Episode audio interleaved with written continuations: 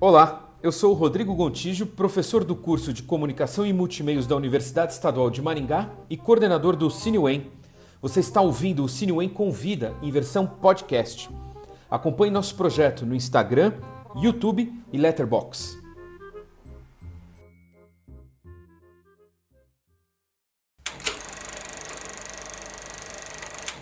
Olá pessoal, tudo bem? A gente começa agora a série de encontros com realizadores promovidos pelo CineWen, numa parceria entre os cursos de Comunicação e Multimédia da PUC e da UEM. O CineWen é um projeto de extensão do Departamento de Fundamentos da Educação, ligado à graduação de Comunicação e Multimeios da Universidade Estadual de Maringá, em diálogo com o projeto de ensino As de Paus, Laboratório de Comunicação e Multimeios, eu vou dar agora um breve recado aos alunos do curso que vão participar, acompanhar aqui nossa live. Se vocês quiserem validar o encontro como atividade complementar, basta preencher e, e enviar para a gente esse formulário que vai se encontrar aí na descrição do nosso canal no YouTube. Tá?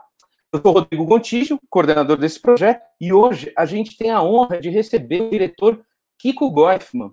Kiko Gottman, ele é antropólogo pela Universidade Federal de Minas Gerais e mestre em multimeios pela Unicamp. É autor do livro CD-ROM Valets em Slow Motion, ganhador do sétimo Grand Prix Moebius em Paris, 1998, e obra do Centro Jorge Pompidou. Ele é diretor de vários longas-metragens, dentre eles vários premiados, como 33, que passou no Festival de Locarno, melhor roteiro do cinema paulista em 2004, Ato dos Homens, Festival de Berlim, melhor documentário no Festival Três Continentes em Nantes, 2006, Filme Fobia, Festival de Locarno e grande vencedor do Festival de Brasília de 2008. Olhe para mim de novo, Festival de Berlim, prêmio especial do Festival do Rio de Janeiro 2010, Periscópio, Festival de Roterdã, Munique e Festival do Rio. E seu novo filme de metragem, Bicha Travesti, que foi premiado no Festival de Berlim, participou do Festival de Cartagena, Festival de Brasília, Festival Mix Brasil, entre outros. O Kiko também é coordenador geral de Transando com Laerte e diretor de transmissão, séries realizadas pelo Canal Brasil. Tudo bom, Kiko? Obrigadão pela presença. Tudo jóia, tudo certinho. Estamos aí. Legal. E junto nessa conversa participa o Renato Levi, que é documentarista e professor universitário da PUC São Paulo, nos cursos de jornalismo e comunicação e multimeios, e na ECA, Escola de Comunicação e Artes da USP. Renato, ele pesquisa linguagem, realiza projetos de extensão ministra disciplinas teórica prática de audiovisual, televisão e documentário. Tudo bom, Renato? Tudo bom, gente.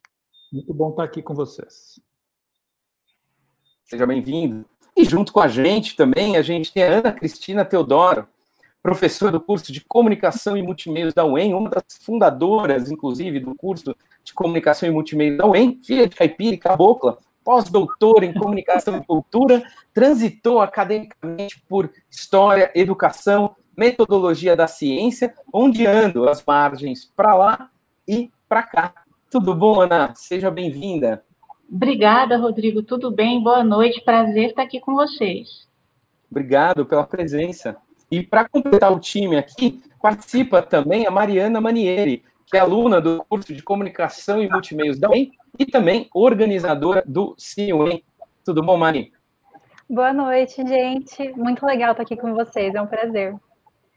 Obrigado, Mari. E o programa de hoje, esse encontro, essa live, a gente vai centrar a conversa em torno de três filmes do Kiko: o 33, o filme Fobia e o Bicho a Travesti. E o último bloco a gente abre para perguntas do público. Quem estiver assistindo a gente, no último bloco a gente vai abrir para todo mundo participar.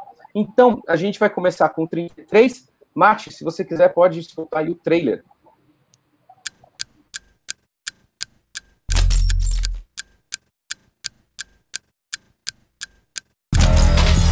33 dias é o tempo limite. Aos 33 anos, o diretor sai em busca de sua mãe biológica. Onde você nasceu, você não nasceu sozinho, tinham pessoas. Dicas de detetives podem ser decisivas. Eu quero inclusive te dar um gravador para você gravar a linha, né, da sua própria mãe substituta. Pistas inusitadas. Pai, você não tem não. Um jogo de emoções, mentiras, intimidades e conflitos Simplesmente ela virou-se para mim e disse: Essa criança que está aqui vai ser sua. Eu fui a única pessoa que conheceu ela, a sua mãe biológica. Ela tem mais informações que ela está te negando. Rede de intriga em família. Você vai morrer da cruz. 33. Um corajoso documentário no ar.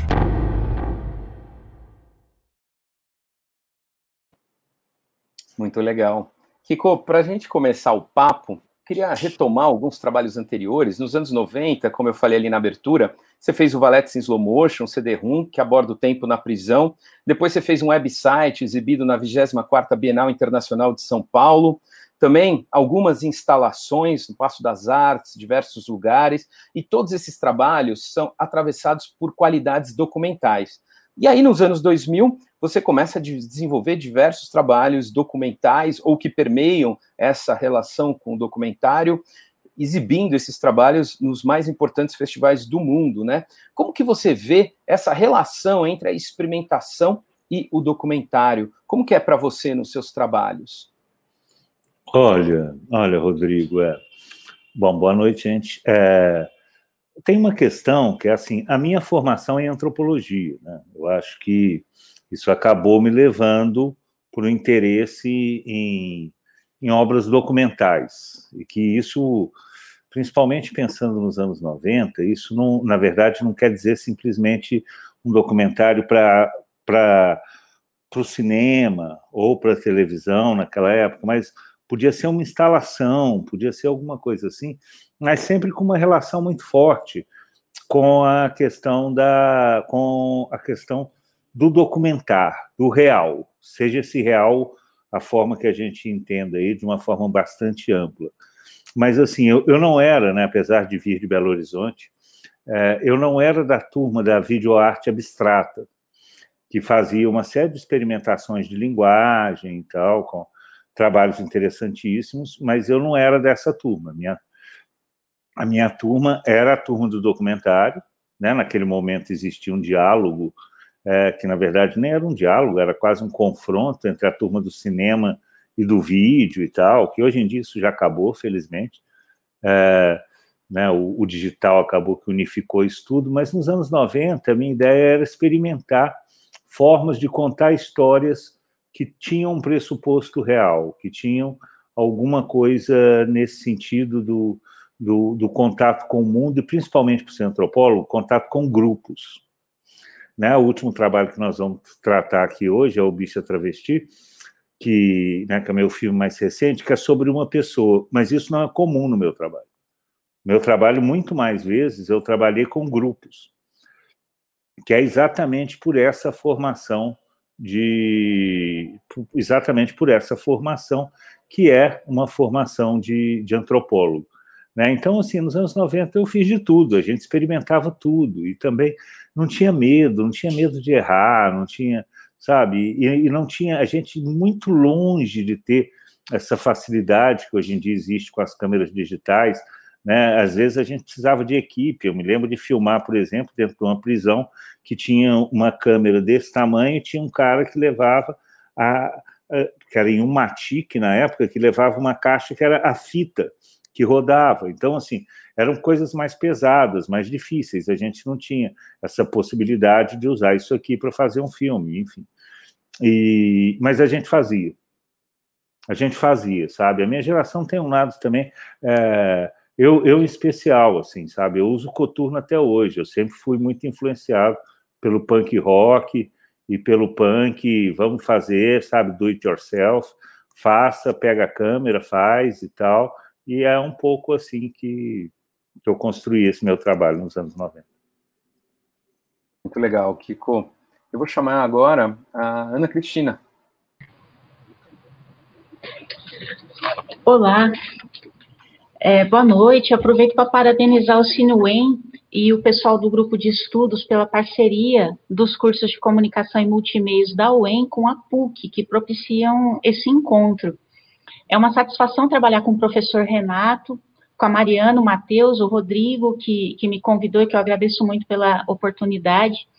E é uma felicidade trocar ideias com o Kiko Goifman, que tem constituído uma obra que, que nos tira do quadrado, né? Cheia de possibilidades, uma obra que mostra caminhos em cada tema que aborda, em cada aspecto que aborda. Chama, me chama a atenção, é, agora que eu me aprofundo mais sistematicamente na obra dele, a delicadeza na representação das pessoas envolvidas, uma generosidade em procurar o outro e não o julgamento. E a mim parece que há uma integridade entre o que a gente vê no Kiko e os filmes questionamentos que ele nos traz. Pode parecer um pouco estranho essa sequência de elogios, mas não é lisonja, é política. É muito importante, especialmente nesse momento de retrocesso que nós vivemos, reconhecer um trabalho criativo, crítico, corajoso, é, e aí eu vou para a minha questão e prometo que é, essa é a única que eu vou falar um pouquinho mais. Depois é, essa, eu precisava fazer essa introdução, fazer esse reconhecimento, e agora vamos lá. É, no 33, a, o, o, o Jean-Claude Bernardet chama de um filme não estável, que não é o comum dos documentários, né? É, o, o Kiko vai para uma situação de risco até é, comparável com a própria ciência. Ele vai experimentar fazer o filme no correr do filme. Eu adorei as imagens dos centros obscuros de São Paulo, Belo Horizonte, que fazem a gente pensar o que há por trás de cada janela, de tantas salas. Achei aquilo tudo muito interessante, né? E os nomes, tem uma parteira que se chama Maria de Deus, um médico que se chama Dr. Fausto, e isso é verdade, gente. Então, temos ali uma generosidade com as pessoas, menos os detetives e você mesmo, Kiko, na, no meu olhar, né?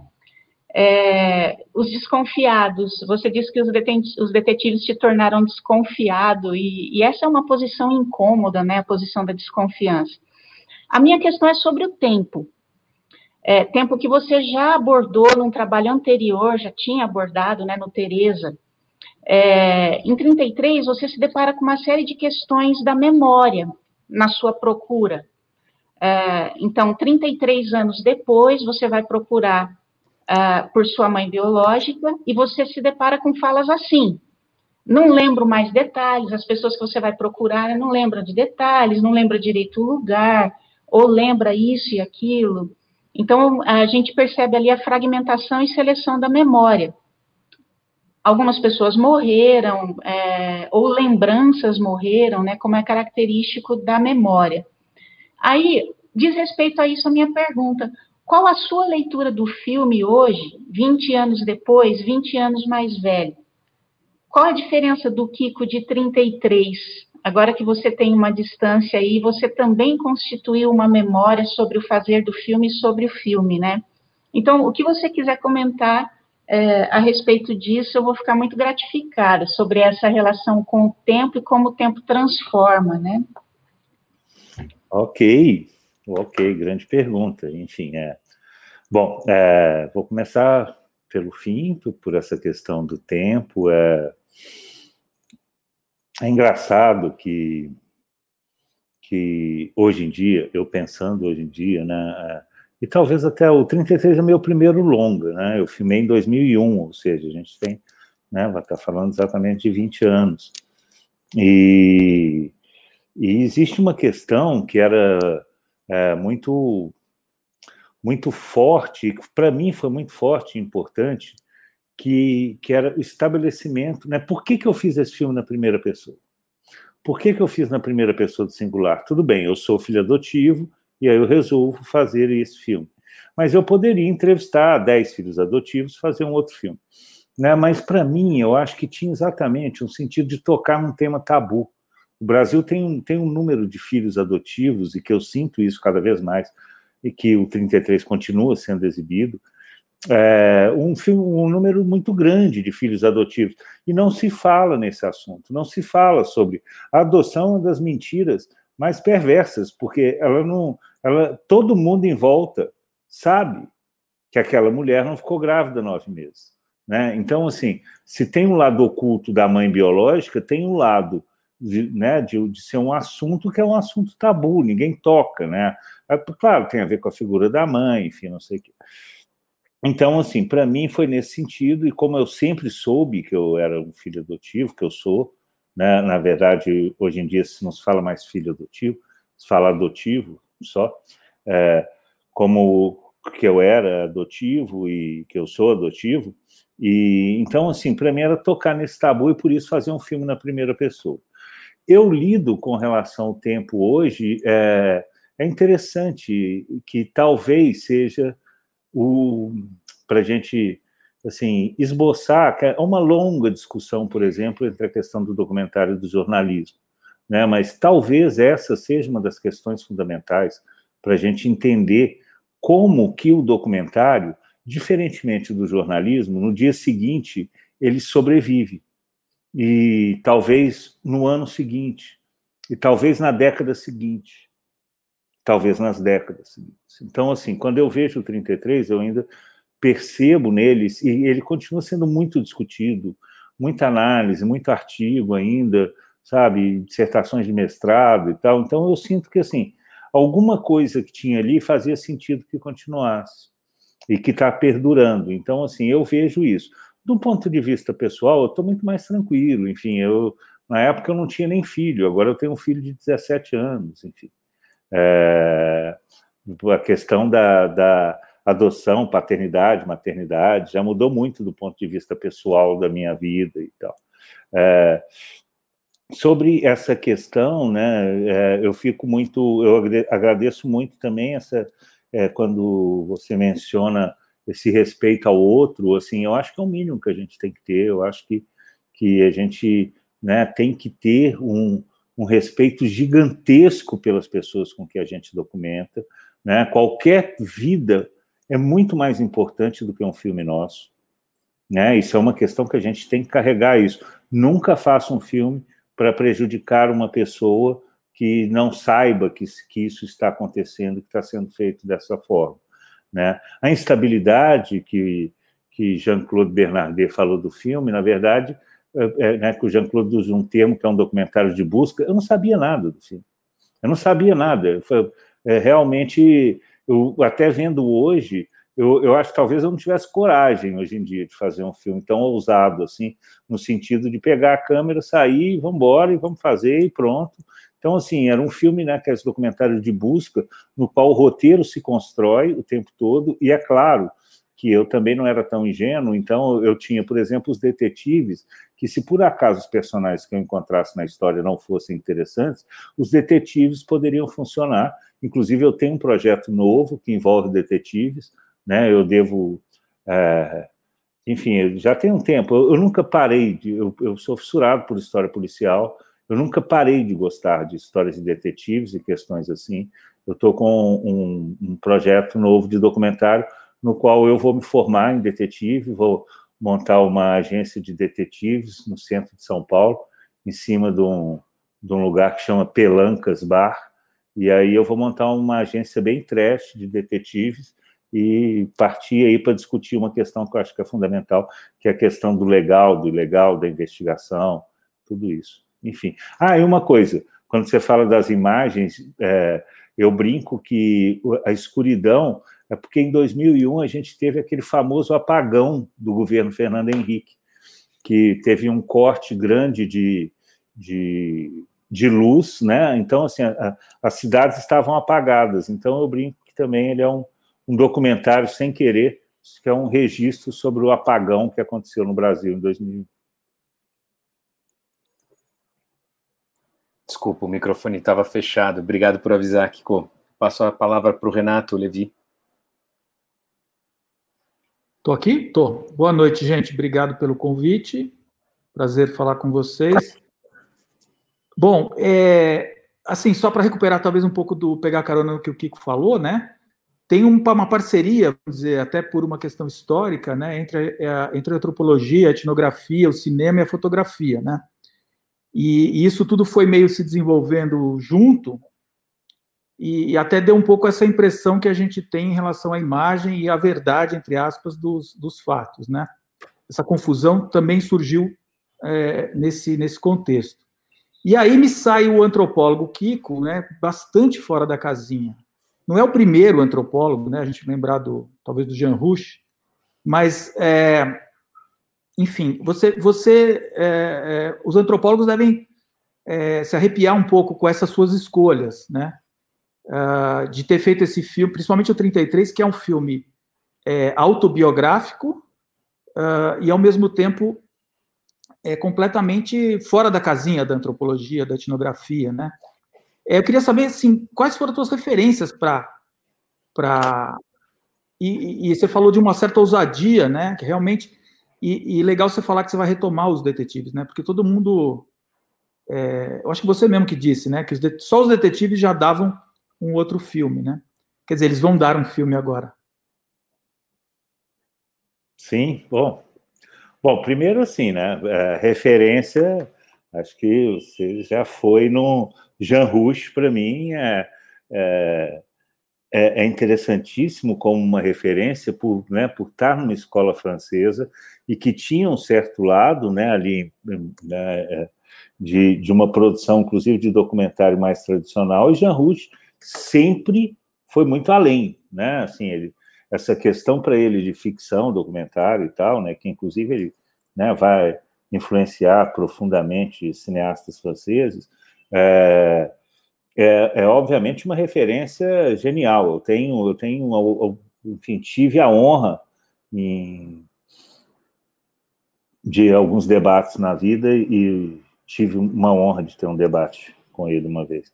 É, mas são, mas assim, sem dúvida alguma, e, e também uma referência também de cinema de ficção, sabe? Isso nunca foi. Eu também tenho uma referência, uma, uma influência também de trabalho de, de da turma da produção de vídeo dos anos 80 e 90 no Brasil, sabe? Uma coisa que eu acompanhava sempre, né? Toda a produção do Olhar Eletrônico, Marcelo Taz e tal, não sei o quê, naquele momento coisas muito interessantes sendo feitas e tal.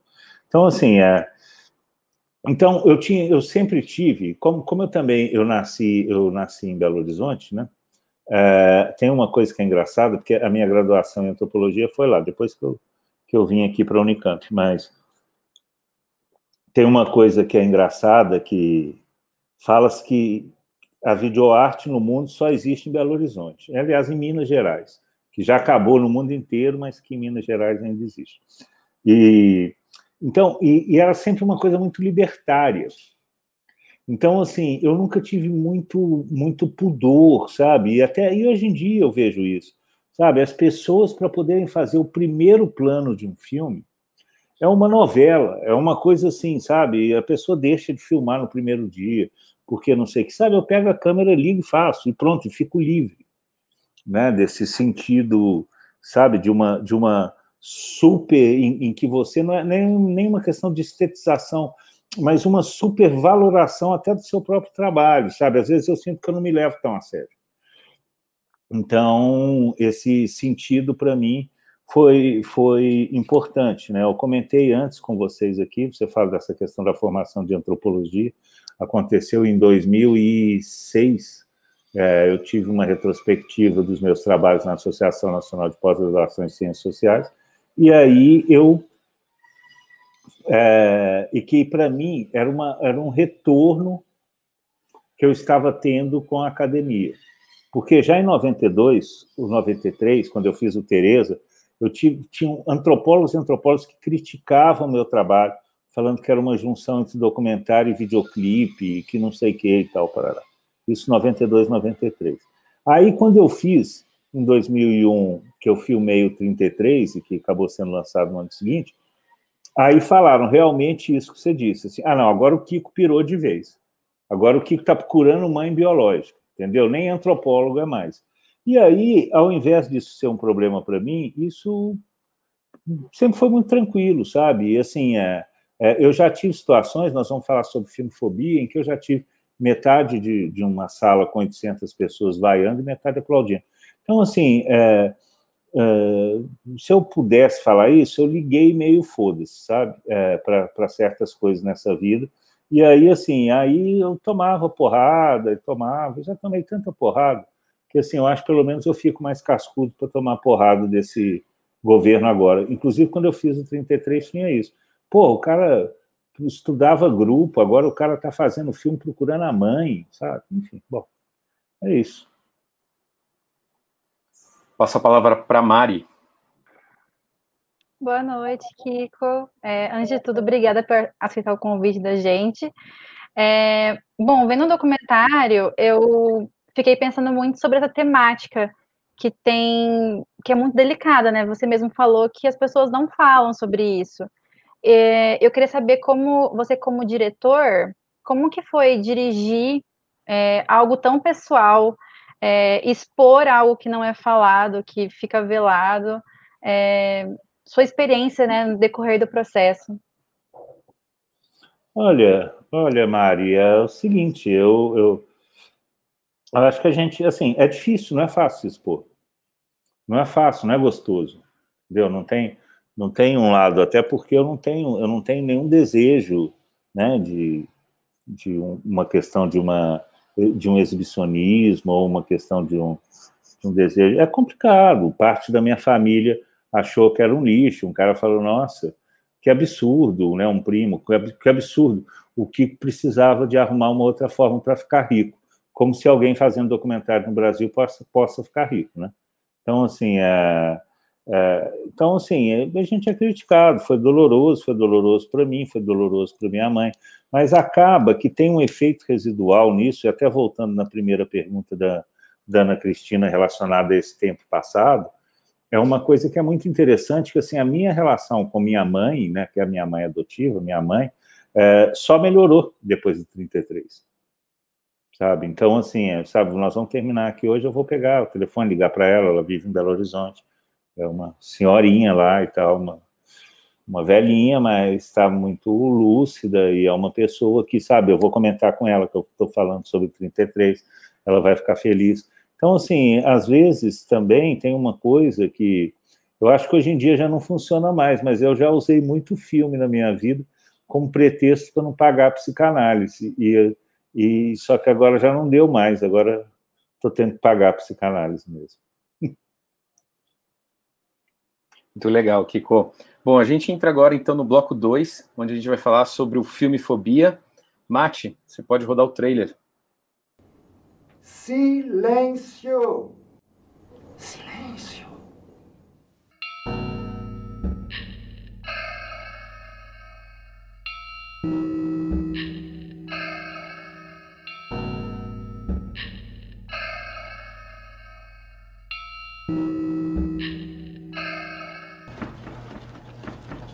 Anemofobia, medo de vento. Ataxofobia, medo de desordem. Automatonofobia, medo de ventrílocos, bonecos e estátuas de cera. Bufonofobia, medo de sapos. Ergofobia, medo de trabalho. Escatofobia, medo de fezes. Escotofobia, medo de escuro. Gefirofobia, medo de atravessar pontes. Onirofobia, medo de sonhos. Talassofobia, medo de mar. Tanatofobia, medo da morte.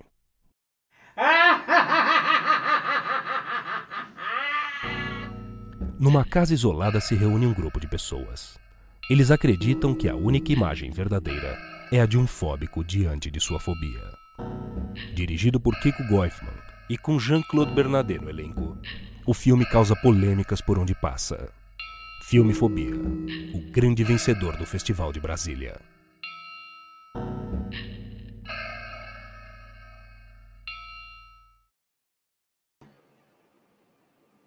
Filme cheio de camadas, hein, Kiko? Muito, é muito interessante esse filme, é um filme extremamente é, que rende muitos assuntos e, inclusive, imagino que já deva ter até tese, artigo escrito sobre esse filme.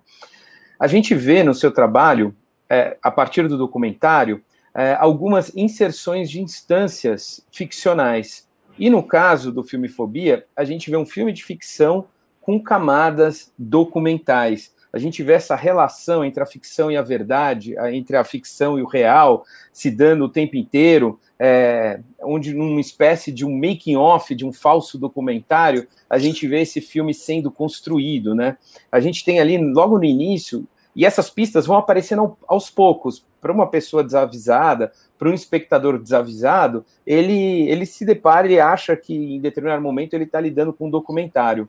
E a gente vê ali essas pistas aparecendo aos poucos, né? Numa das primeiras cenas, a gente tem aquele personagem que tem medo de borboleta, que ele dá um depoimento na frente de uma máquina que parece um detetor de mentiras, onde está escrito false and true ali, meio, meio displicentemente com giz, né? A gente tem o Mojica comentando uma cena vestido de Zé do Caixão, vestido no personagem Zé do Caixão. E aí por aí vai. E aí eu queria que você falasse um pouco entre, é, sobre essas relações da ficção com o documentário, com o real, no seu trabalho. É, não, ótimo, ótima pergunta, até para introduzir. É, na verdade, assim, às vezes eu penso que isso hoje em dia, isso vendo a partir de um olhar né, que a gente vê hoje, que assim, no 33 eu fiz um documentário que ele tinha uma estrutura muito é, fundamentada no, na ficção. Então, um documentário que tinha um sentido de suspense, um documentário em que você, porque isso, esse tipo de pergunta assim, nossa, será que ele vai ou não encontrar a mãe e tal, uma trilha sonora construída com atmosfera no ar, a própria questão da atmosfera no ar. Então, assim, eu usava elementos de ficção para fazer um documentário. No caso do filme Fobia, eu faço o contrário. Eu parto de uma premissa falsa completamente, né, que muita gente atribui ainda hoje a Jean-Claude, que a única imagem verdadeira é a imagem de um fóbico diante da sua fobia, né? que, enfim, que é uma premissa, porque diante da sua fobia você não é capaz de interpretar a si mesmo, né? diante de um celular, alguém pega um celular, vai tirar uma foto sua, você já vai posar na hora. Né? E que diante da fobia, a fobia ela é anterior. Então, se você tem uma fobia de cobra, você não vai dar conta de posar porque você está diante de uma cobra e aí seria essa imagem verdadeira. Enfim, mas é uma premissa falsa. Nunca eu acreditei, Hilton Lacerda, que é um, né, um roteirista interessantíssimo, nunca acreditou também, é, trabalhou no roteiro do filme, Jean-Claude Bernardet muito menos. Então, assim, são, é, é uma premissa completamente construída e falsa, e que ela gera, gerou a possibilidade de fazer esse filme. E o filme Fobia, ao contrário do 33, ele é um filme de ficção que ele encontra o documentário pelo rabo. Pensando, não sei se dá para usar essa metáfora do rabo agora, depois desse escândalo da cueca aí, mas enfim, mas enquanto o 33 encontra o documentário, a ficção pelo rabo, né? Tipo assim, ele é um documentário que vem por aqui encontra a ficção. A, a, o filme Fobia ao contrário, é uma premissa ficcional, só que a gente usou alguns elementos que são elementos documentais. Então, assim, primeiro, é, não existia um, um, existia um roteiro, mas com o, o, neste roteiro, assim, as, ninguém sabia tudo desse roteiro, só eu e Hilton, que, que éramos os roteiristas. Então, assim, a gente trabalhou com situações, sim, de improviso. Não é, é, gente, eu trabalho com uma ideia de acaso, mas não é um sentido de a gente imaginar um improviso ou uma avacalhação.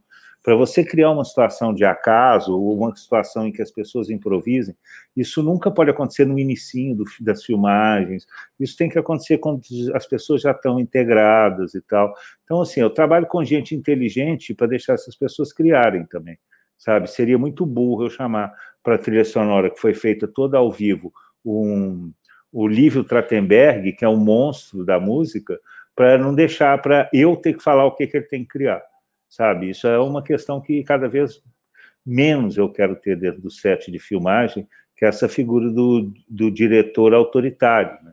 Tem diretor de cinema que ainda hoje ele acha que ele pode gritar com alguém no set, que é um retrocesso, é uma coisa absurda, porque você não pode gritar com ninguém em nenhum tipo de relação, de trabalho, sabe? Na sua casa pode até ser discutido, enfim, aqui é um padrão que a gente não grite, mas enfim. Mas o, o chilique do diretor de cinema, isso é muito velho, essas coisas têm que ser ultrapassadas, e, e, e enfim, nem sei porque eu estava falando isso mais, mas, mas é exatamente um sentido, tem uma coisa que eu trabalho nos filmes de ficção, eu fui trabalhar em outro também, que é o Periscópio, que é assim, é, eu deixo no meu cronograma, eu deixo, um, vamos supor, a gente filma uma cena 39 de manhã, Aí, no fim do dia, a sequência 54. E aí, à tarde, eu deixo é, em branco. Aí todo mundo acha e fala assim: oh, que beleza, folga. Não, não é.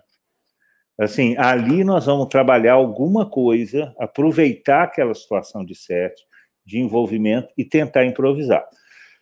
Isso funciona? Às vezes sim, às vezes com lixo. é uma situação de risco. É uma situação de risco. Filmar é risco. Filmar, para mim, é risco o tempo todo. Então, acho que é isso. Muito bom. Passo a palavra para Ana Cristina.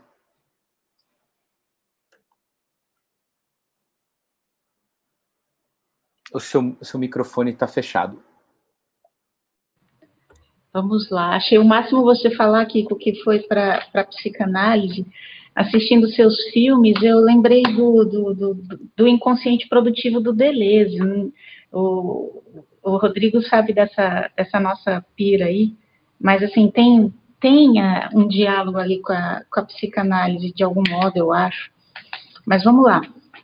Eu adorei a questão da construção em filmefobia, né? E, e xinguei você um tanto, porque, gente, quem não assistiu, nossa, tem muito que assistir esses filmes. Esse, esse filme coloca a gente em lugares. Eu não quero dar muito spoiler, a minha pergunta tem um pouco até a ver com isso. Eu vou chegar numa pergunta que, na realidade, é a pergunta que o filme me fez formular, né? É, enfim, vamos lá. É, o filme me fez pensar no medo do medo, no medo da dor. Eu fiquei pensando o porquê do, do título do filme, né? Por fim, eu acho que fez bastante sentido isso de fobia do filme. Dá um certo medo do filme, né? Então, vocês aí que, que não assistiram o filme, coragem, né? se coloquem nessa posição. Numa entrevista aí, Kiko, você disse que, que você faz sempre questão de mostrar a câmera é, quando você está filmando nos seus documentários ou não. É, Eu disse isso. Oi? Eu disse isso. Disse. disse numa entrevista aí. É, isso não é uma regra, né? Nos documentários. Claro que você não, não precisava estar tá falando a verdade, né? E você disse em uma outra entrevista, você falou de algum modo isso agora também, que filmofobia é uma ficção que namora com um documentário. Sim. É, ao fazer o filme, você pensava no, no jogo com o público? Você, você tentava pensar é, em que lugar o público iria se colocar? É, pensava que o público teria uma expectativa de documentário com o seu filme, apesar de você dizer que não é, de você reconhecer que não é, mas por conta do histórico e tal, né? É, e foi o que aconteceu comigo. É, a princípio eu pensei como documentário e me incomodou as pessoas ali sofrendo, né, as suas, as suas fobias. E aí vem uma pergunta que aparece no filme, interessantíssima, né, para quem reclama, mas por que essas pessoas concordaram de estar ali? E quem assiste o filme se faz a mesma pergunta. Eu estou aqui boquejando, estou incomodada, mas eu estou aqui, eu estou aqui nessa posição, né? É, em outras palavras, existe limite para a liberdade? O que, que a gente pode mostrar, o que, que a gente pode ver? E aí, aí acho que dá para entender melhor quando eu digo que o teu filme me inspirou essas perguntas, e chegar nessas perguntas me parece que já é muito rico, muito legal, mas se você puder comentar, eu agradeço. Não, posso, não sei se eu vou falar a verdade, mas posso. não, é, assim, é, bom, sim, essa questão do jogo, primeiro, essa questão do jogo e tal, e, e de dessa construção de ser. Tanto a gente fez isso que o Hilton Lacerda, né, que é, enfim, é, gente, é diretor de tatuagem, diretor, é roteirista de baile perfumado, né, enfim, um super diretor, diretor de cartola, um roteirista do cinema pernambucano, é, que trabalhou junto comigo, ele fazia um, um diário na internet. Assim como eu fiz no 33, eu fiz no filme Fobia. Só que a diferença é que o dele era falso. Então, todo dia ele falava de loucuras que estavam sendo cometidas no set, que o Jean-Claude era um déspota e tal, não sei o quê. E a galera, principalmente o pessoal de Recife, começou a falar com ele: Cai fora daí, Hilton. Você tá numa roubada, cara. Esse cara é um louco, esse Jean-Claude é um filho da puta, esse Kiko não sabe o que faz. E, e era como se fosse um filme realmente de Jean-Claude. E aí a gente lia toda manhã para Jean-Claude. Todo, antes, quando, quando Jean-Claude chegava, a gente lia. E aí falava, Jean-Claude, tá pegando mal para você. Você quer que tire? Não, vai, deixa, deixa todo mundo me odiar e tal, não sei o quê. Então, assim, Jean-Claude fazia parte, estava junto dessa, dessa questão aí do, desse, desse, ah, dessa mentira, desse jogo que existia. Né? Assim, existem pistas para mim que são muito claras, sabe? Como, por exemplo, né, quando aparece o próprio Zé do Caixão, né, que não é nem como Mogi. Então, assim, sabe, assim, tem uma série de pistas. É, existe um. Existe. É, peraí, deixa eu só lembrar aqui do que, que eu queria falar agora, que eu me perdi. É, bom, já já, já já eu vou lembrar e vou voltar. É, bom, existe uma questão também que é a seguinte: eu trabalhei com atores, eu trabalhei com fóbicos reais e trabalhei com atores fóbicos, né? Porque ator também tem suas fobias. Então, o que que acontece? É, o procedimento ético, é, quando você me pergunta sobre questões de limites, era completamente diferente. E que talvez exista até uma questão que, assim, por eu ser fóbico, é, as pessoas criavam uma certa identidade, é, né, como eu estou no filme lá, como fóbico de sangue, enfim, é, as pessoas criavam uma certa identidade e existia um procedimento ético muito diferente. Então, assim, um fóbico, por exemplo, assim, eu só uso esse para poder ter algum exemplo, porque eu não fico falando quem era fóbico e quem não era e tal. Mas esse, eu, como eu preciso de algum exemplo para dar, que é o fóbico de anão, que abre o filme, que também é fóbico de borboleta. Né, que está na máquina lá, que a máquina, é claro que é falsa. Enfim, uma montagem que a gente fez ali, enfim, completamente absurda, de verdadeira e falsa. Eu nunca confiei nessas máquinas também, então não sei se, se fosse uma verdadeira seria melhor. Detetor de mentira. Mas, mas o que existe é que, assim, é, com os, com os fóbicos, eu contava exatamente o que ia acontecer e os limites eram colocados pelos fóbicos. Então, assim, o fóbico de borboleta, ele falou: borboleta viva, não. Eu não encaro. E aí não tinha nenhum tipo de pegadinha com o fóbico. E a gente tinha, que inclusive a gente precisou usar em uma circunstância só, e foram mais de 20 situações, mas em uma circunstância a gente precisou usar uma coisa que era a, a, no meio de uma situação, se um fóbico tivesse, a gente tinha médico em sete, mas se um fóbico tivesse problema, ele falaria o próprio nome. Por quê? Porque você criar uma palavra chave de socorro é, é um pouco como tem em relações sadomasoquistas, né, consensuais e tal. Então, assim, se você tem, se você quer, sabe, chega dessa vela me queimando, você fala uma palavra e a pessoa, seu parceiro, entende. Né? Então a gente tinha, só que a palavra era sempre o próprio nome da pessoa, porque o próprio nome você não esquece. Qualquer outra palavra você poderia esquecer. Só teve um caso que a gente precisou usar. Com relação à questão do sofrimento, é uma coisa que eu, que eu ouço de muitos fóbicos que participaram, que eles falam que foi interessantíssimo para a vida deles, eu ouço isso ainda hoje, porque você transforma o lugar da fobia que é o lugar do segredo. Ninguém conta a sua fobia, porque ao contar sua fobia, você está abrindo sua fragilidade. Então, assim, sabe, ninguém sabe. Assim, você não pensa assim, é, enfim, bom, eu ia falar do presidente, mas não, não quero. Mas, enfim, sabe, ministro, ninguém tem fobia, entendeu? Ninguém tem fobia sabe? Ninguém tem fobia, ninguém fala da sua fobia, porque sabe que pode virar uma piada, que pode virar uma sacanagem, que pode virar uma coisa disso e tal, não sei o quê. Então, assim, muitos fóbicos participaram, falaram que foi uma coisa muito interessante, porque transformou o lugar da fobia na vida deles. Então, assim, é, a fobia era da ordem do, do secreto. Gente, o cara resolveu montar uma serra agora. Eu não sei se está atrapalhando muito. Se tiver, vocês me falam. Não, então vamos nessa. Se tiver, eu, eu fecho a janela.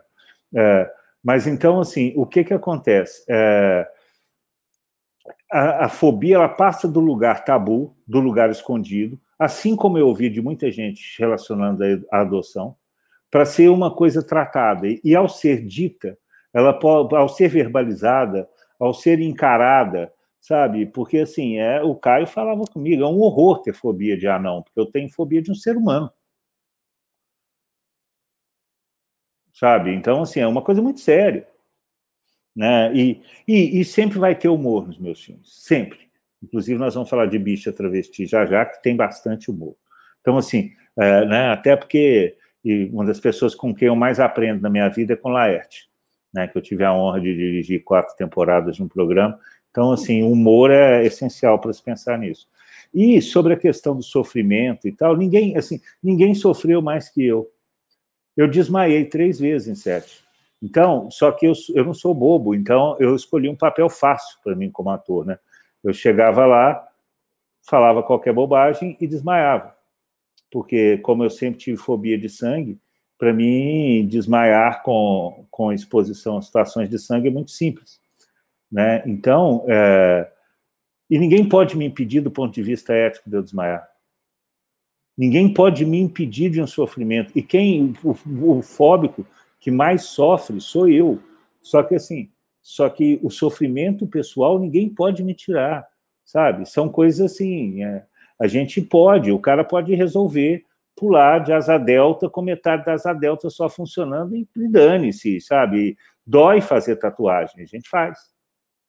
Sabe? É, então, assim, então ninguém pode me impedir, o que era uma situação surreal, porque no set de filmagem eu desmaiava e eu, o combinado era que é, eu o, não podia desligar a câmera, tinha que seguir, e, e, tinha que me acordar do desmaio ali na hora, que eram uns tapas na cara que eu tomava, e, e aí quando eu acordava, eu que tinha que dizer corta. Então é muito louco, né? Você acordar e falar assim, pô, tô no set de filmagem. Ih, cacete, eu que sou o diretor. Eita, preciso cortar. Aí eu cortava. É, enfim, é isso. chamar a Mariana. Kiko, é, fiquei pensando muito sobre o que você falou de da, da, essa busca de perfeição de novas pessoas que estão entrando no mundo do cinema, né? Eu vejo isso entre os meus colegas mesmo. A gente tem muito receio de não fazer uma coisa ousada ou até apresentar o que a gente produziu é, pensando que não está bom o suficiente, que não vai agradar o público. É, e daí o filmofobia vem, né, com dois pés no peito, deixa a gente super desconfortável. Eu, pelo menos, fiquei desconfortável. É, e daí eu queria saber de você como que foi esse retorno da audiência. Você falou, inclusive, que muita gente reclamou, né? É, quais suas impressões sobre isso? E também queria saber se é, os desconfortos que te causaram no decorrer do filme, tirando desmaio, é, de novo essa sua exposição, né, enquanto dirige uma produção. Ah, não, desconforto, vou começar por aí que é mais fácil, assim, não, desconforto não, assim, não, não é, é, é estranho desmaiar, mas não é tão ruim desmaiar. Porque é, você chega numa situação limite, quando sua pressão vai baixando, vai baixando, vai baixando, né, que o, o para de circular oxigênio no seu cérebro, que é, é uma situação que eu vou exagerar aqui, mas é quase eu não sei se a palavra certa é orgástica ou orgasmática, sei lá, mas é quase um orgasmo, entendeu? Porque é assim, você está numa situação de opressão muito forte, com a sua pressão baixa, você não consegue parar de pensar, você não consegue parar de pensar, no meu caso, na situação de um sangue escorrendo, e do sangue não, não, parando e tal. Então aí você começa a ver tudo em preto e branco. É bem doido, assim. Você começa a ouvir mal, ver tudo em preto e branco e tal, não sei o quê. E aí quando você desmaia, aí é doido que você acorda tem sempre um monte de olhos na sua volta. Isso foi desde a minha infância. Desde os sete anos eu desmaio. Eu desmaiava com pequenos cortes na casa de amigo, e criança machuca. Então, assim, é,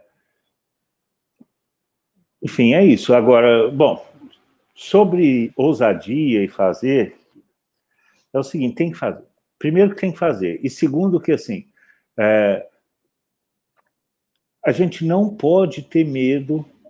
Se a gente não quiser fazer simplesmente um cinema de repetição, se a gente não quiser simplesmente tentar fazer é, eu não tenho menor problema com comédia, eu acabei de falar de humor, mas só a comédia bem comportada, de costumes e tal, não sei o quê, isso, os costumes são tudo mensurados e tal, não sei o quê.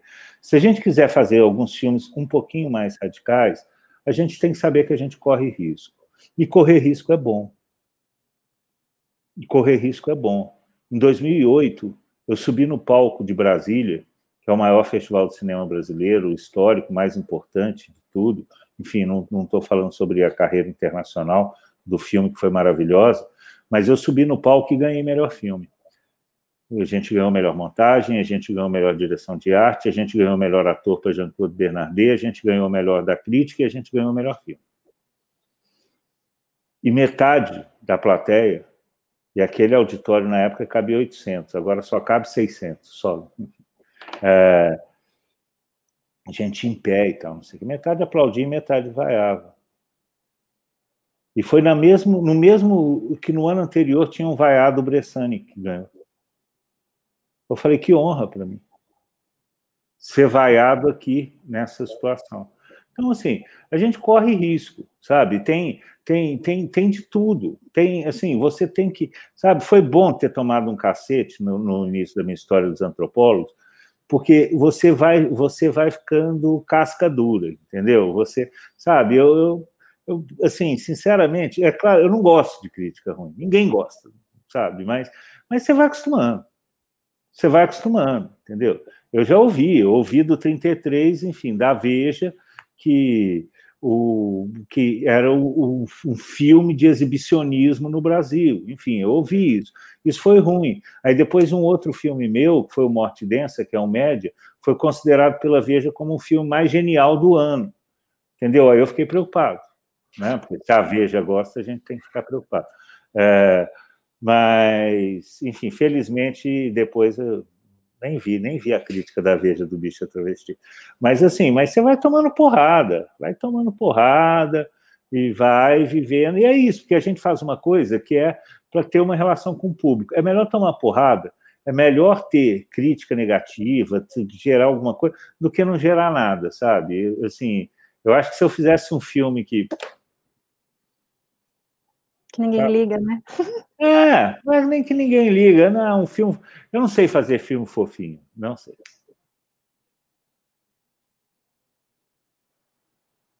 Muito bom. É, Para quem quiser ver o, o filme Fobia, ele está disponível na, na, plataforma da SP Cineplay gratuitamente. É só acessar SP Cineplay na mostra de cinema latino-americano e, e assistir. Vale muito a pena e aí vocês vão saber mais aí do que se trata, do que, do que foi abordado aqui. A gente vai então para o terceiro bloco. O terceiro bloco vai, a gente vai abordar o filme Bicha Travesti. Se puder rodar a vinheta. Eu quebrei a costela de Adel. Muito prazer. Sou a nova Eva. Filha das travas, obra das trevas.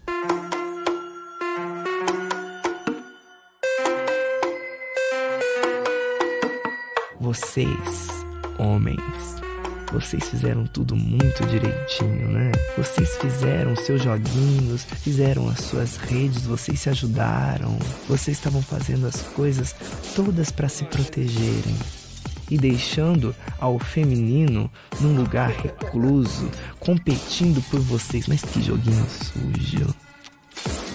E acharam que a gente não fosse fazer nada. Ela tem cara de mulher. Ela tem corpo de mulher. Corpo ela de mulher. Ela, ela tem jeito, tem bunda, tem peito e um pau de mulher. Ela tem cara de mulher. Ela tem corpo de mulher. Ela tem jeito, tem bunda, tem peito e um pau de mulher. Afinal,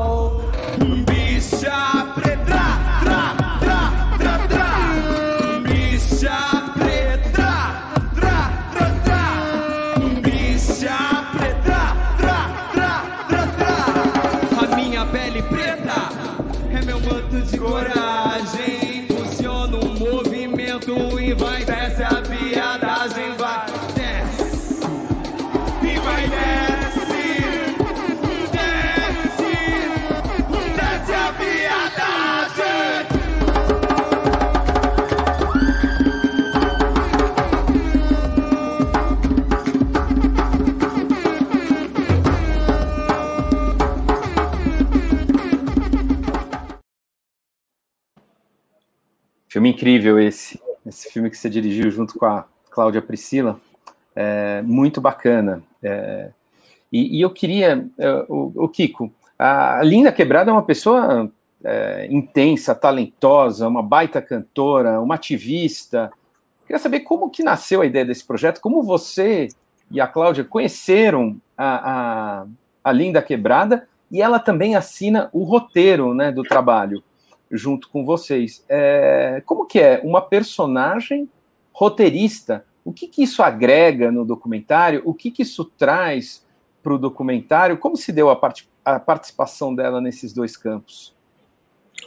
Não, perfeito. É, bom, vamos lá.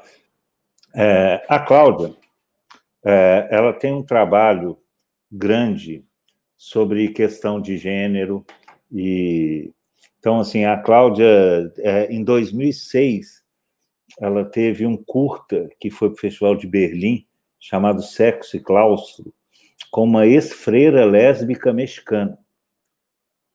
Então assim é, e de lá a Cláudia continuou fazendo trabalhos nessa área tanto que a gente dirigiu juntos o Olhe para mim de novo que é um longa com um homem trans isso em 2011 se eu não me engano é, e a Cláudia continua trabalhando. Então, assim, a Cláudia é uma pessoa que, é, dentro dessa área de viver de documentário e tal, que é interessante aí para alunos e tal saberem também dessas possibilidades, ela sempre trabalhou muito com pesquisa. Então, ela fazia também a pesquisa de projetos para GNT, com pessoas trans, com, com pessoas LGBTQI, enfim. E a gente sempre teve uma relação forte com, as questões LGBTQI+. E aí, é, o que aconteceu? É, a gente ganhou um prêmio que a gente tinha um dinheiro para fazer um filme novo, e a gente ganhou esse prêmio a partir do filme que era com um homem trans. Aí a gente falou, vamos trabalhar de novo a questão da transexualidade. E aí, a Cláudia chegou para mim e falou assim, olha, eu conheço a Linda Quebrada, que inclusive ela tinha feito uma coisa para Tata Amaral, que estava fazendo uma, uma série de artistas performers de rua, e aí ela já, a Cláudia já tinha conhecido a Lin e tal, não sei o quê. E aí a Cláudia falava, vamos fazer um filme com ela, vamos fazer um filme com ela. E eu ficava assim, pô, mas ela tem 26 anos. Eu vou fazer um filme de alguém que tem 26 anos só, sabe, sobre alguém. Pô, tem tanta gente aí com 50, 60, merecendo ser feito um filme e tal, não sei o quê. Aí, assim, aí até que um dia, num projeto SP na rua, eu fui e vi a Lin tocando no centro de São Paulo. Eu alucinei. Falei, que coisa punk é essa? Sabe, é, eu comecei falando sobre essa questão punk na minha vida, do it yourself, do, desse sentido, né? Vocês dificilmente vocês vão me ver com camisa florida falando em alguma live por aí. Então, assim, é, e aí eu vi aquilo, eu falei, gente, isso é muito interessante. Isso é muito porrada. Isso é o que tem de mais interessante. E aí fui me aproximando dali, aos poucos. E aí, voltando a uma questão que eu falei, por exemplo, sobre o livro Trachtenberg durante o filme Fobia, o que acontece é o seguinte: a Linda Quebrada é uma super artista. É uma pessoa que tem uma reflexão muito interessante. As músicas da Lin são histórias maravilhosas. Ela é uma grande artista. E aí o que, que acontece? Você vai fazer um filme sobre uma grande artista, e a artista está viva, jovem e interessante, chame para trabalhar com você. Entendeu? Então, assim, então a Aline veio trabalhar com a gente no roteiro, né? Eu vou dar um exemplo concreto no filme sobre uma questão que só viria a partir dela, e que ela contribuiu muito, porque, assim, por, por conhecer né? Assim, eu e Cláudia não somos negros, eu e Cláudia não somos pessoas trans. É, enfim, outras questões me interessam, mas, é, mas assim, então a Lin sabe muito sobre o universo e a gente chamou para o roteiro. E aí, assim, tem uma coisa que é fundamental para a gente pensar, que é o seguinte, né, voltou a sério. É, tem uma coisa fundamental, assim, no filme, eu não sei quem viu, quem não viu, mas eu não ligo de, vou dar um spoiler de, do filme, que é ter um momento que a Lin toma um banho com a mãe dela. E assim, isso vem exatamente porque a Lin estava no roteiro. Eu jamais vou propor para alguém, jamais vou falar assim, Rodrigo, vou fazer um filme sobre você, você topa tomar banho com sua mãe? Sabe, não vou. Sabe, dentro, até voltando à questão que a Ana Cristina falou sobre o respeito ao outro, sabe, nem passava pela nossa cabeça. A Link sugeriu. Então, assim, na verdade, a contribuição dela é muito maior do que isso. Mas é só um exemplo concreto de uma situação que vem e nasce quando você não faz um filme sobre uma pessoa, mas você faz um filme com uma pessoa. Isso muda profundamente. Muito legal. Passo a palavra para o Renato. Estou agora com fobia de internet, que cai toda hora. Mas. É, não, só pegando uma, uma, uma questão aí, né, eu, eu, perdi um pouco a, a, discussão do filme Fobia, mas é engraçado que, é, paradoxalmente, o Bicha Travesti, talvez, na minha interpretação, seja um filme mais comportado desses três que a gente viu, né? É, comportado como cinematografia, mas ao mesmo tempo é, interessante e radical por causa da personagem, né? E, e, tem gente que diz o seguinte, né? Tem, tem alguns, enfim, até o Jean-Claude, né? Não importa que, qual é a história, mas importa como contar a história, né? E, a, e o gênero biográfico, ele é um gênero muito visitado no cinema, né? No cinema documentário e tal. E eu, eu ia perguntar isso que você falou agora, quer dizer, o fato de você colocar a personagem como roteirista, né? Que diferença que faz? E você já, já explicou um pouco, né? Porque eu acho que é isso, né? É, é fundamental isso, né? É, é fazer as, fazer as coisas a partir da relação. Uh, as imagens são fruto de uma relação, né? E você expor essa relação é, é fundamental. E ali acho que está indiretamente colocado essa essa sintonia, né? E essa intimidade que vocês é, desenvolveram, né? Eu, aí você acabou respondendo a minha pergunta, mas enfim, se quiser comentar, como é que você chegou nessa nessa história de colocar o, o, o eu tô, tô, em, tô em vias de produzir uma biografia e tô me, me questionando isso, né? Poxa, é um, é, um, é um formato muito desgastado, num certo sentido, né? Como ficar, como não ficar autolaudatório, como não ficar, é, né? Como, como preencher todas as, as complexidades que uma personagem, quer dizer, todas é impossível num filme, obviamente, mas assim, como dar conta de várias camadas, né? Olha, bom, vamos lá. Primeiro, eu acho Assim, tem, tem uma questão dentro dos meus filmes, é, eu concordo com você que, num certo sentido, ela talvez seja mais comportado mesmo. Por mais que o filme não seja nada comportado. né? Assim, o filme como resultado, né? mas como formato, como método. Agora, eu, assim, tem uma coisa que eu detesto, e é, é, é um, um grande erro que muitas vezes a gente tem numa busca de alguma coisa que seria um estilo, é, criar regras que funcionem para todos os filmes. Então, assim, eu sempre crio um arsenal de regras que vão funcionar para um filme, que depois eu jogo fora e vou pensar em outras para outros filmes e tal. Então, assim, o risco do chapa branca tem. A grande questão para a gente no Bicho Travesti é que, assim, a Lin é uma pessoa que ela utiliza demais o humor, ela ri das, do, dos problemas, ela ri da, das questões mais pesadas e tal. Então, assim, a, ela não tem medo de aparecer no momento feia, ela não tem medo de aparecer, sabe? É, é muito distante de, de, Então, assim, essa questão do chapa branca, eu acho que depende muito da personagem com quem você vai trabalhar. Porque se essa pessoa for uma pessoa que tem uma certa covardia, não, não, não chegaria a ser covardia, é, mas uma, uma, pessoa que está muito preocupada com a construção da imagem dela e que a Lin brinca com isso o tempo todo, a Lin desconstrói a imagem dela, a Lin ri, a Lin tem música falando sobre o cu, sobre não sei o quê, que não está nem aí e tal, parará. Então, assim, ela não liga. A, Lin, a Lin tem momentos no filme que está tomando banho, não está preocupada se está maquiada, se não está sabe? Todo um sentido que eu acho que isso, isso possibilita uma potência maior é, para quando você trabalha no sentido de uma biografia. Agora, tem uma coisa que eu até deixei de falar na primeira pergunta, que é interessante, que é a questão de você trabalhar com o jovem e a quantidade de material de arquivo. Eu fiquei assombrado quando assim, quando eu entendi que a Lin tinha, quando a gente filmou 26, a Lin agora está com 30, enfim, mas é, que a vida inteira da Lin, as passagens dela no hospital, para quem viu o filme e tal, não sei o quê, isso tudo foi filmado.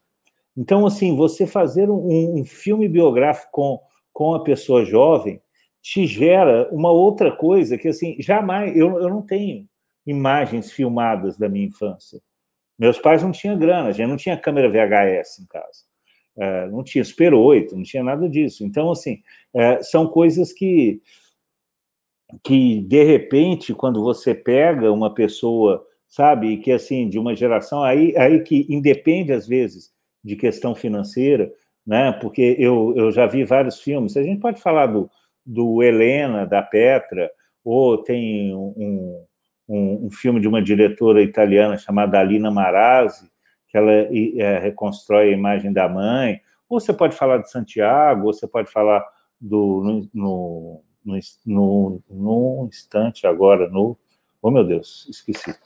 É, mas você pode falar de, de filmes assim que são produzidos por famílias que tinham dinheiro nos anos 60, 70 e 80, né? Então você criava uma produção de imagem e que hoje em dia não tem. Hoje em dia, assim, sabe, a linda quebrada, que é da quebrada, de Sapopemba, sem grana e tal, não sei o quê, mas que a vida já foi filmada. Então você tem um material de arquivo que é interessantíssimo.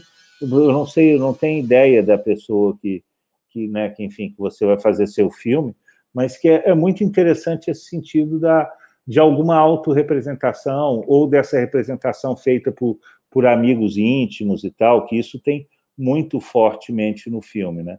E existe uma questão que é fundamental, que aí só para dar mais um exemplo dessa participação da Lin no, no, no filme, que é assim, além da Lin fazer parte do roteiro, e até por isso, a Lin viu alguns cortes do filme.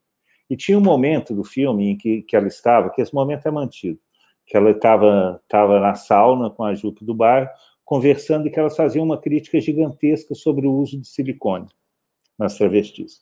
E aí isso estava no filme, porque elas estão falando sobre novos corpos, novos corpos que não precisam se depilar, novos corpos que não precisam obrigatoriamente usar o silicone industrial e tal, não sei o quê. É, e aí a Lin pediu para tirar. Na, na verdade, era sobre hormonização. E a Lin pediu para tirar. E a gente assim, mas Lin, mas por que é tão bonita essa fala desses novos corpos? Ela falou, porque as manas que estão na rua, elas têm o corpo com silicone, elas tomam hormônio, e são elas que estão na rua, na esquina, fazendo o programa, e a gente não pode falar mal delas. Então, assim, a Lin falou para a gente uma coisa, que enquanto a gente estava achando que era uma potência, que era uma coisa importantíssima sobre essa questão dos novos corpos, mas era uma crítica ao, aos corpos de outras mulheres, de outras travestis, e que só ela foi capaz de perceber. Então, assim, essa possibilidade de você ter esse, sem ser chapa branca, mas você ter o junto o, a personagem é uma coisa incrível. Kiko, antes de mais nada, queria dizer que eu acho que foi perfeita a combinação entre você e a Lin para fazer essa produção. E pensando. E a Cláudia. claro. E pensando quando eu estava assistindo assisti o 33 e o, o Bicho Travesti, é, eu queria saber quais são as maiores diferenças como diretor, e em especial o Bicho que tem ali o, o roteiro, né? É, entre fazer uma produção é, tão pessoal, uma temática tão pessoal, e uma que aborda as vivências e as particularidades de uma terceira pessoa, né? Que nesse caso em específico ela teve muita influência ainda no roteiro. Olha, é completamente diferente, sem dúvida. Agora existe uma questão que é assim, a gente a gente tem uma, uma coisa que é um respeito muito grande pela ideia de imersão e de pesquisa. Então, assim, é, até menos do que eu, mas, por exemplo, não, não existe um livro sobre transfeminismo, sobre feminismo no Brasil que a Cláudia não tenha lido. A Cláudia, inclusive, motivava muito a linha. A gente lia junto capítulos é, de, um, de um livro do Foucault, a gente, sabe, até coisas mais antigas, assim, buscava, sabe, Judith Butler. Então, assim, a Linha é uma pessoa que tem uma formação muito bacana. E que é uma formação que ela tem um desejo de aprender. E que no nosso preconceito, inclusive eu já vi em debate, as pessoas falam assim, nossa, mas você é inteligente, né? Assim, sabe, a Aline quase mandando a merda, falando, sim, eu sou inteligente, mas por quê? Só porque você é branca, você não sei o quê, você acha que, que eu não posso ter estudado, eu não posso ter lido e tal, não sei o quê. Então, assim, é, o que talvez iguale essas coisas seja um desejo de pesquisa.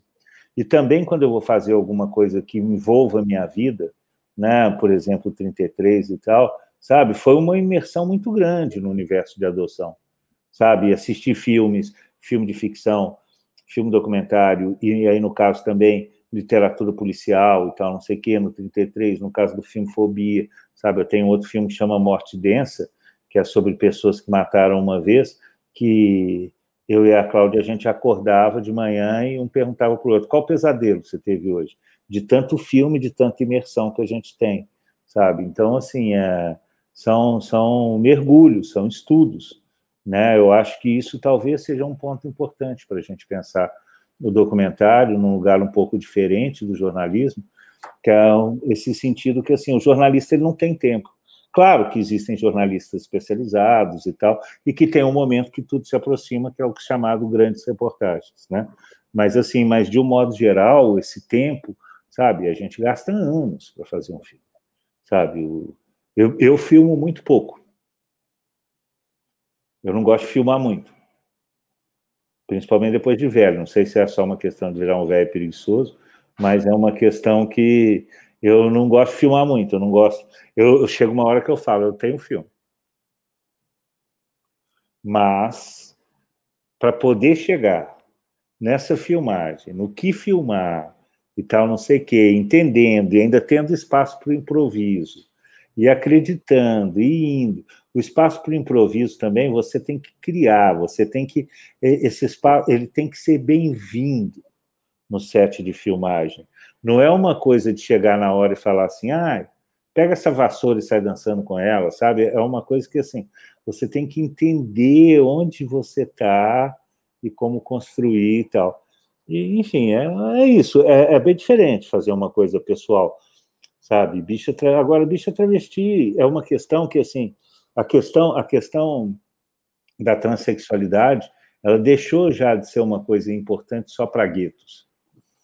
É um filme que fala sobre todo mundo, sabe? É um filme que fala sobre você, mulher, tal, sabe? É um filme que fala sobre isso. Não é um filme que fala sobre o exótico, a exótica linda quebrada e tal, trans, que não tem nada a ver com a minha vida. Não. É um filme que fala sobre a gente fala sobre a questão do racismo, fala sobre uma série de coisas.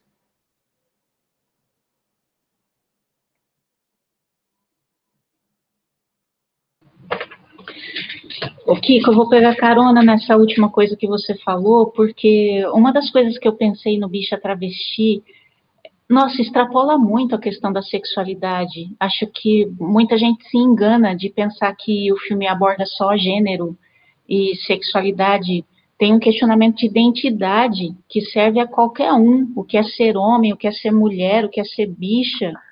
Por que incomoda, né? Porque é, eu sou professora, eu fico desesperada. Esse filme ele precisava ser muito visto, muito discutido, e, e, o título já gera um incômodo, já gera um, um impedimento que algumas pessoas já, já, já pré-julgam pelo título, né?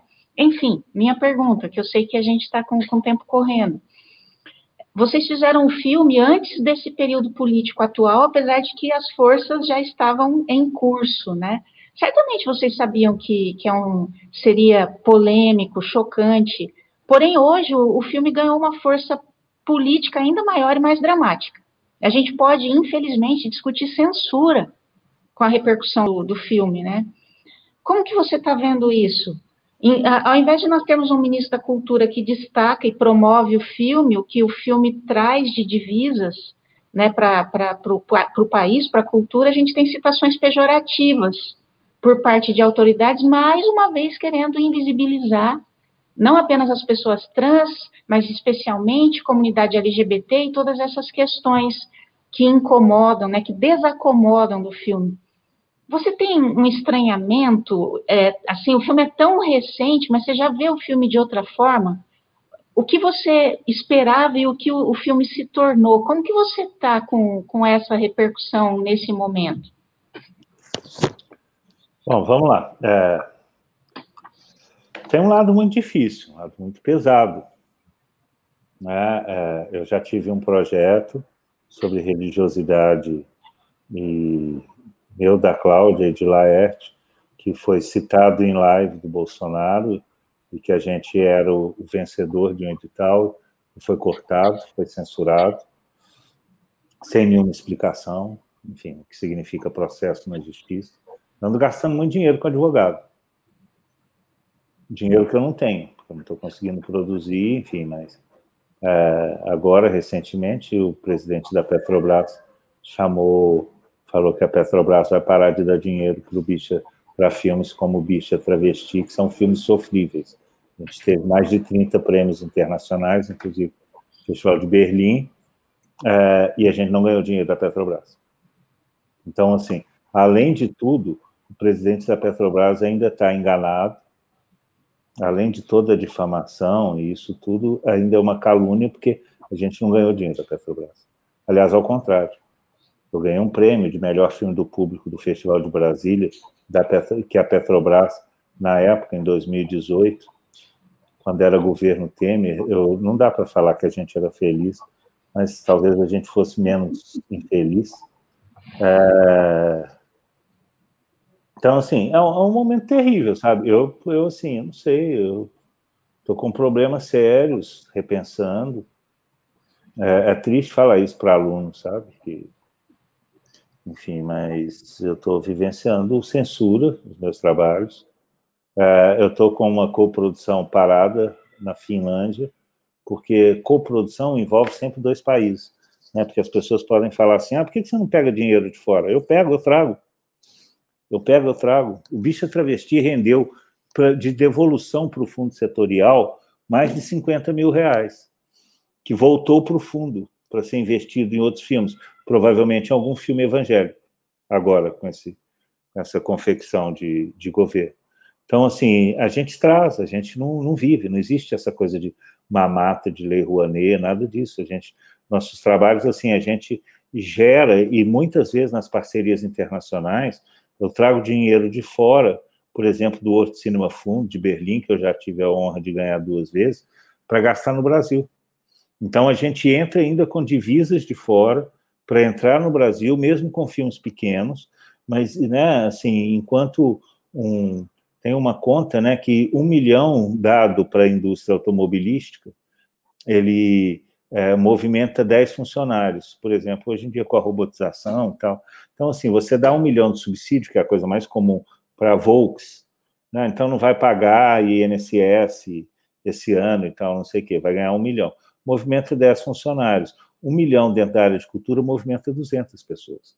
Né? Assim, eu acho que, pensando ainda em jovens assistindo, quando você assistirem os filmes, olhem o tamanho dos créditos. Olha como é um dinheiro que ele circula para uma série de pessoas, né? E que assim, e que além é óbvio que são filmes que representam o Brasil fora, que são filmes que trazem de uma economia e que é uma economia que assim, né? Se não, se a economia do do cinema não fizesse sentido, a gente não teria o American Way of Life espalhado pelo todo mundo, todo mundo desde os anos 50 com a percepção da indústria de Hollywood. Então assim, né? ainda mais hoje em dia. Então, assim, são empregos, são pessoas trabalhando, economia aquecida, representação de um país e tal. Então, assim, é, o que eu sinto é que o filme é mais urgente do que nunca. Cada vez mais travestis são mortos, cada vez mais a homofobia bancada por esse governo e bancada pela, perdão por quem seja evangélico, mas por um lado neopentecostal terrível de igrejas evangélicas cada vez mais patrocinam a morte de pessoas, não são todas, tem inclusive igrejas inclusivas, Então, assim, é muito triste você pensar que eu, eu, eu fico assustado, sabe, quando eu vejo. Eu sou bicho dos anos 80, enfim, minha juventude foi nos anos 80, então eu fico extremamente assustado quando eu vejo que 2020, né, enfim, sei lá, tem algum estímulo por ver essa nova geração, ao contrário de muita gente que é crítico, que fala que essa nova geração é só um lixo e tal, eu tenho a honra de ter um filho de 17 anos, e que é uma pessoa extremamente aberta e, enfim, acho que é isso, acho que é, temos que tratar dessas questões, né? Temos que tratar, né? Enfim, mas é, é, difícil demais, né? Quando a gente vê um tal do presidente da Fundação Palmares assim, cancelando a Benedita da Silva, cancelando pessoas, é difícil. É difícil, preocupado inclusive financeiramente. Bom, a gente está caminhando para o final da live. É, eu queria abrir para as perguntas do público. Tem muita pergunta chegando aqui para a gente. A Lili Almendari, da Taturana Mobilização Social, que tem uma distribuidora de filmes, ela faz a, segun, a seguinte pergunta, Kiko. O 33, seu primeiro doc, é um filme em primeira pessoa centrada na tua história, na tua vida, apesar de apontar para a questão maior da adoção, né?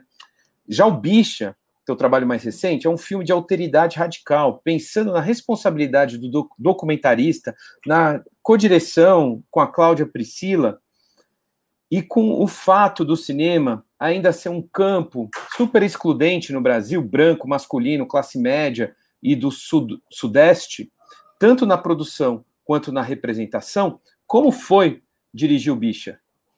Opa, é, eu vou tentar responder bem rápido. Legal. Né? E, e, só para sintetizar também, como foi o processo de construção do filme com a personagem, que acho que você falou ali na, no roteiro, né? Sim. É, não, Lili, é uma coisa que é o seguinte: eu não tenho a menor dúvida, inclusive, que eu falo de um lugar do privilégio que eu, enfim, eu tenho 52 anos, sou branco, é, eu sou a cara dos canalhas do Congresso. Então, assim, eu sei que eu falo de um lugar do privilégio, eu sei que eu não estou aqui para dar voz para ninguém, porque as pessoas têm voz. Então, assim, não, eu não estou aqui, não, não sou doador de voz, é, é um absurdo quando a gente ainda ouve pessoas brancas de classe média falando que estão dando voz para não sei quem. Não tem isso, não. As pessoas têm as vozes, a, a voz dela, e muitas vezes essas pessoas não têm escuta. Então, assim, é, é, o importante de fazer um filme desse, para mim, é um filme, é um filme que eu aprendi demais, sabe? Eu aprendi, inclusive, que existem coisas que a gente tenta na produtora que seja uma coisa extremamente política, que é assim, é, é a equipe foi 90% de mulheres. Na verdade, eu fui o cara, assim, eu fui porque, enfim, eu tinha que estar, porque eu fazia parte do processo desde o início. Mas uma equipe de mulheres, sabe, montadora mulher, diretora de fotografia, colorista, uma preocupação que a gente tem bem grande disso cada vez mais, que os números são assim, né? Agora essa preocupação, inclusive, a gente cada vez mais aumenta. Então, quando você pega a equipe do programa que a gente faz, que é o Transmissão, com a Lin e com a Jupe no Canal Brasil. Então, assim, não, não é só isso, mas é a diretora de fotografia é mulher negra. Assistente de fotografia é mulher negra. Então, assim, cada vez mais a gente entende a importância de se ter isso e é fundamental que se entenda, assim, fundamental. Então, assim, eu falo de um lugar do privilégio e o, máximo que eu posso fazer é baixar minha cabeça e aprender. Ela tem uma outra pergunta, Kiko, a Lili, que ela fala que é fundadora da distribuidora Taturana Mobilização Social, focada em impacto social, e ficou curiosa sobre o processo de circulação do Bicha. É, como que foi colocar o filme no mundo? Ele enfrentou alguma censura? As personagens participaram do processo, por exemplo, indo a festivais, protagonizando conversas e debates? Sim, as personagens foram, né? Em Berlim, por exemplo, foi uma coisa incrível que não só as personagens, como a nossa equipe de mulheres, né? Foi teve show da Lin da Jupe no Festival de Berlim, foi uma coisa maravilhosa. A Lin, a Lin em Berlim, ela era uma popstar assim. E vários lugares ali, inclusive, pôde associar uma coisa que, foi importante. Ali na época, assim, eu, bom, enfim, nem sei se eu gosto de falar isso, mas a, a, ali não tinha uma carreira internacional. E depois do filme ela começou, faz show, hoje em dia, assim, a Lin já foi várias vezes à Europa, se não tivesse a pandemia, ela tinha excursões, tinha coisa. Então, assim, é uma coisa muito importante também, e até lembrando um pouco da pergunta do Renato, que vai fazer uma biografia, o personagem é mais importante do que o filme. Qualquer ser humano é mais importante do que um filme. Então, assim, o filme tem que ser interessante e potente para a pessoa. Né? No caso do Bicha Travesti, aí o filme teve uma circulação internacional gigantesca, foram muito mais de 100 festivais e tal, e a gente tem uma distribuidora que é, é baseada nos Estados Unidos, que se chama Figa Filmes, que fez um trabalho extremamente potente para a gente.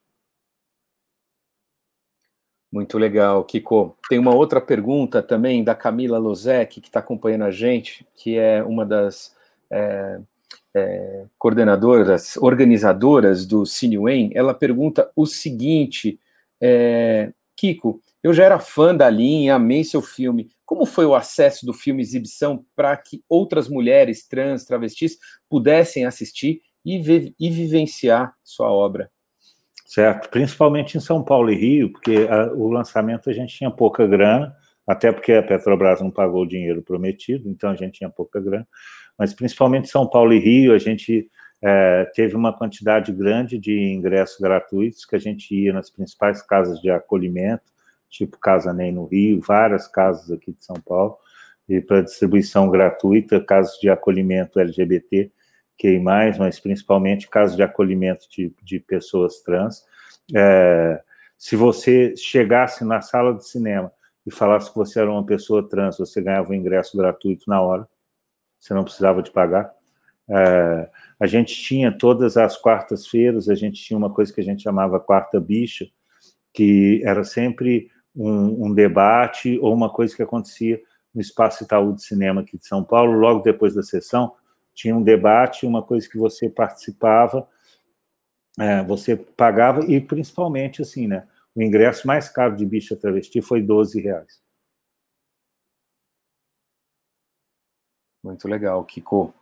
Tem mais uma pergunta também do Thiago, Thiago Franklin Lucena, que é professor no curso de comunicação e multimeios da UEM. Ele pergunta o seguinte, voltando um pouco ao filme 33, ele, ele pergunta o seguinte: é, é uma pergunta simples, mas que o cinema e seu filme nos deixa, inclusive o filme que continua além do filme. Você encontrou sua mãe biológica, gravou e não foi editado? É... Ai, sei lá, vou, vou te responder, vai, já tem tanto tempo.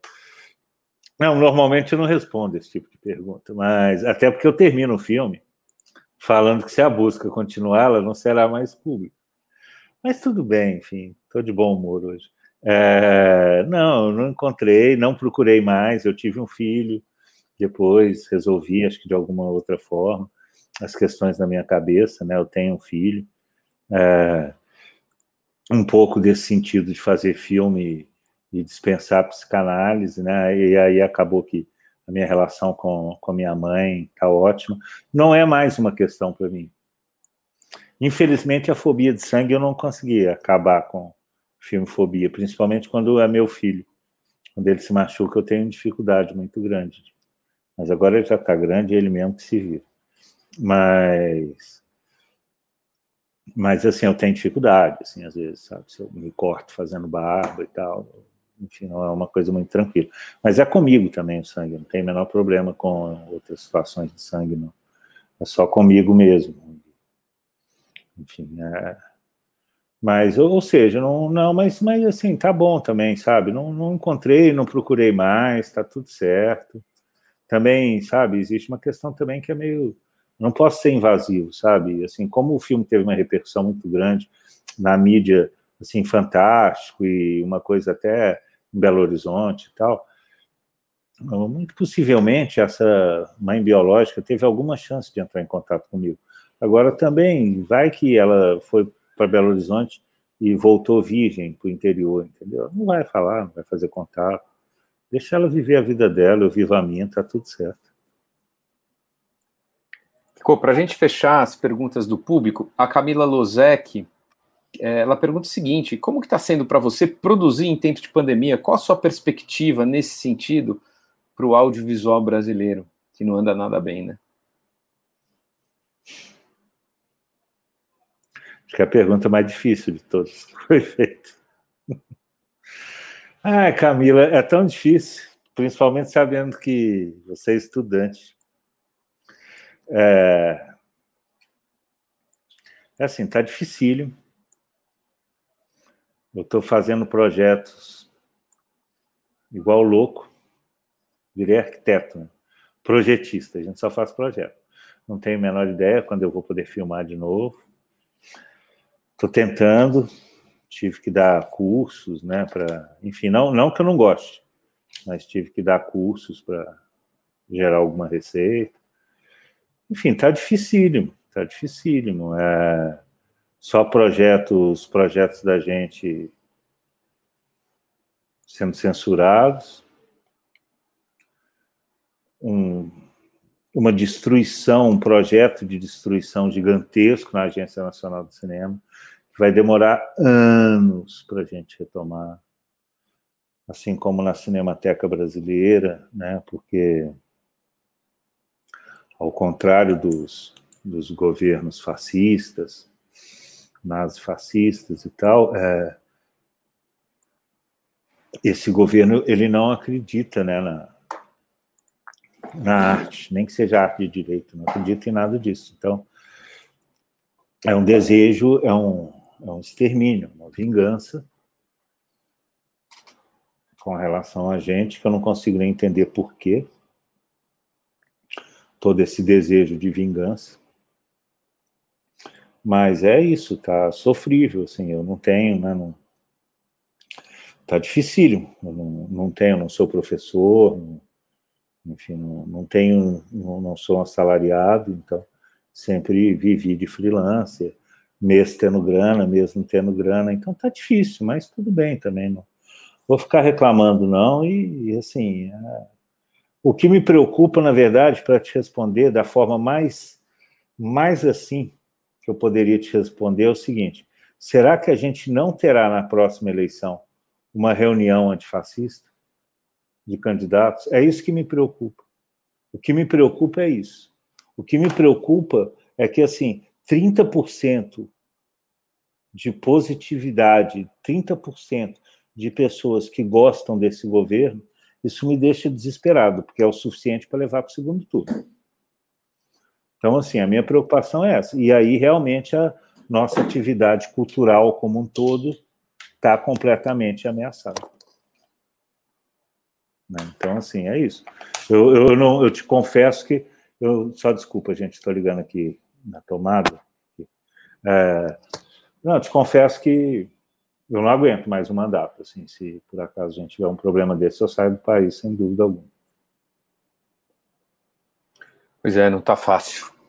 Bom, Kiko, brigadão aí pela presença, pela participação. Foi incrível o papo, as trocas, as respostas. O, sua trajetória é assim, é maravilhosa. Assim, tomara que você ainda produza muito. Torço muito para que essa essa essa situação que a gente está vivendo se reverta logo, para que você possa continuar produzindo, trazendo esses filmes que são tão é, cheios de camadas e que apontam para diversas direções do audiovisual, promovendo discussões, debates extremamente importantes. É, eu quero agradecer a presença de todos aqui, e aí a gente vai para o momento, momento, considerações finais, passo a palavra para o Renato. Obrigado, Renato, pela presença. Obrigado você, Rodrigo, e a galera aí por, por convidar. Eu só ia fazer aqui uma, né, pegando carona até no que o Kiko falou, né, sobre o, as aproximações entre o jornalismo e o, e o, e o documentário, né? Eu gosto de aproximar o, o, documentário do jornalismo literário, né, do jornalismo que tem tempo e que usa de outros artifícios para contar, que é criativo né, na, na forma de contar a história, né?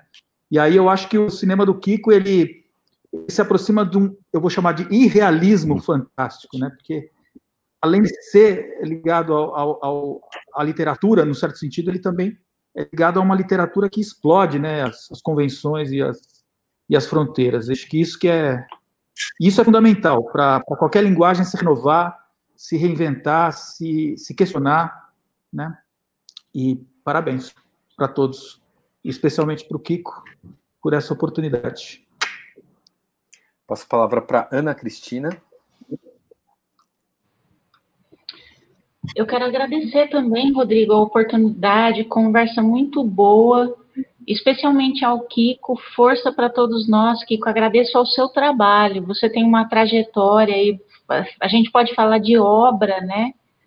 É vital para a gente, pessoas como você, trabalho, trabalhos como o de vocês, então, força aí, vamos superar esse momento. E no nosso pequenininho aqui, ah, conta Obrigado com a gente. pela participação, Ana. Que passo a palavra para Mariana. Muito obrigada, Kiko, por ter participado aqui com a gente. É uma honra e uma delícia poder compartilhar esse momento com uma inspiração, especialmente para mim que estou começando. Acho que posso falar em nome de muitas pessoas, muitos estudantes. É, e boa sorte para nós, né? Estamos precisando. Gente, brigadão. Passo a palavra para o Kiko, se você quiser dizer alguma coisa aí para fechar o encontro de hoje. Ah, não, quero só, só, enfim, minha última fala foi um pouco realista e pessimista, mas é, não, só queria, vamos embora, gente, vamos embora, nós somos fortes, nós Assim, não é a primeira vez, vamos embora, vamos, vamos enfrentar isso aí tudo, sabe? Vamos, sabe? Vocês são estudantes, sabe? É, meu filho muito provavelmente vai prestar audiovisual e esse ano e eu estimulo para que preste. Vamos, vamos embora, ou artes cênicas, ou seja, nada fácil também, mas é, eu, estimulo que faça isso e vamos embora, né? Eu acho que Cada vez mais a gente precisa de arte, a gente precisa de produção cultural. Se a gente tem algum interesse, alguma coisa num país que possa ter uma reflexão, inclusive melhor para não cometer tantos erros assim, é importante demais educação, cultura, arte. E é isso, vamos embora. Não vou ficar pessimista, não. Vamos embora. Legal. Gente, obrigado a todos pela participação. Obrigado, Kiko, mais uma vez. Ana, Renato, Mari, quero agradecer também o Matheus Hernandes, responsável aqui pela transmissão, está cuidando aí dos bastidores, das, dos cortes e tudo mais. É, quero agradecer também as alunas participantes da organização do CineWen, a Gabi Lisandro, a Lola Moura, a Camila Lozek, a todos que participaram com perguntas. E quem quiser conhecer um pouco mais as atividades do CineWen, as atividades que o CineWen desenvolve, é só entrar lá no nosso Instagram e acompanhar a gente no arroba CineWen. Brigadão, gente. Até mais. Valeu.